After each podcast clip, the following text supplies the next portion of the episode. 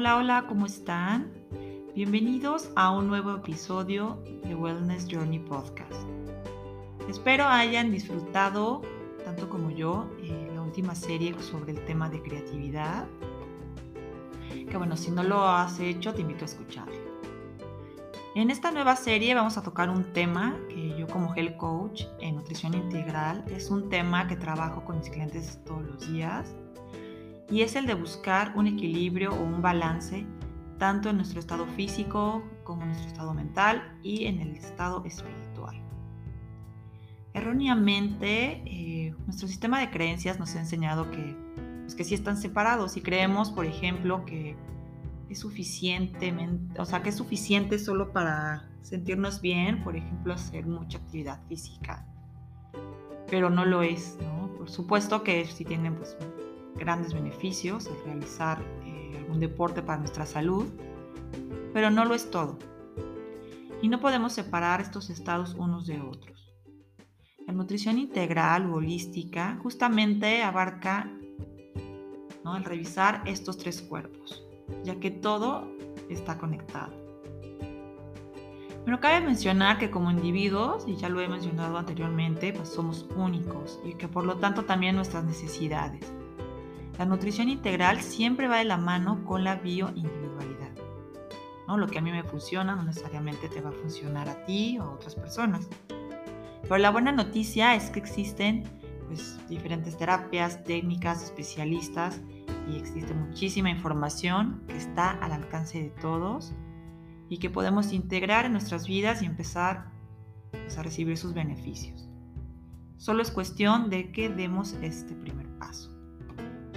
Yo lo veo repetidamente con mis clientas, eh, clientas porque generalmente tengo eh, clientas mujeres, ¿no? Pues muchas veces por seguir modas, la recomendación o tendencias, probamos algo que promete ser como la panacea, ¿no? Es decir, la solución de nuestros problemas y en ocasiones llega a ser contraproducente. Por eso les digo que es muy importante antes obtener toda la información posible y siempre buscar ayuda de especialistas. Bueno, el día de hoy les quiero compartir em, qué tipo de acciones pueden mejorar nuestro bienestar emocional. Número uno es que cuidemos nuestro cuerpo con alguna actividad física regular. No lo es todo, pero sí es muy importante, hay que moverse para despejar nuestra mente. Número dos, cuidemos nuestro cuerpo con una alimentación balanceada y también aquí respetando tus gustos, y tu bioindividualidad. ¿no? Como dicen, cuerpo sano para una mente sana. Número tres, el de reflexionar, eh, regalarnos tiempo para repasar cómo nos sentimos. ¿no? Para este punto, eh, una herramienta que a mí me encanta es la meditación, pero como, como les digo, igual y para ti no es opción, simplemente regálate unos minutos al día para reflexionar.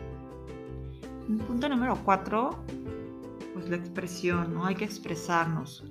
Eh, si te es difícil escribir o realmente decir lo que sientes, como lo platicamos ya en las series de creatividad, pues encontrar ese escape creativo también es muy beneficioso para sacar nuestras emociones. Así que no dudes en, buscar eh, esta que se llama arte terapia. Número 5. Observemos qué es lo que decimos. Hay que hacer conciencia de nuestras palabras. Esto es una práctica sumamente beneficiosa, tanto para nosotros como para los demás, para nuestras relaciones. ¿no? Es un hábito que podemos integrar en nuestra vida para no reaccionar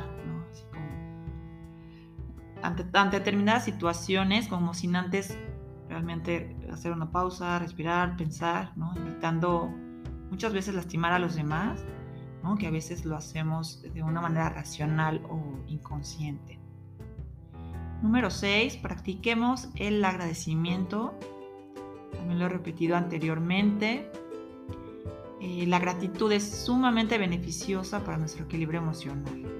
Eh, muchas veces solo agradecemos cuando nos va bien y olvidamos agradecer cuando tenemos un mal día o problemas pero de verdad siempre hay algo por más mínimo por el que agradecer. Y por último, la compasión. Como individuos, como mamás, como papás también, lo digo como mamás porque, como les comento, mi experiencia ha sido más con mujeres, con mis clientas, pues nos exigimos demasiado y olvidamos que también hay que ser compasivos con nosotros mismos. Con estas herramientas ¿no? y la actitud con la que afrontamos la vida son determinantes para nuestro equilibrio emocional. ¿no? De esta forma seremos más productivos y tomaremos mejores decisiones. Eh, anteriormente, como les decía, estas creencias que teníamos antes de que las terapias, eh, los psicólogos, eh, los psiquiatras, y la terapia era como, como más tabú y ya vemos cómo ha ido cambiando, eh, que eso me parece maravilloso, así que no dudes en buscar ayuda si, si crees que lo necesitas, de verdad no te vas a arrepentir. Bueno, mi nombre es Marta Marquina, eh, te invito a que compartas el episodio si te gustó y bueno, me encuentras en las redes sociales como Marquina Wellness en Facebook e Instagram. Hasta la próxima.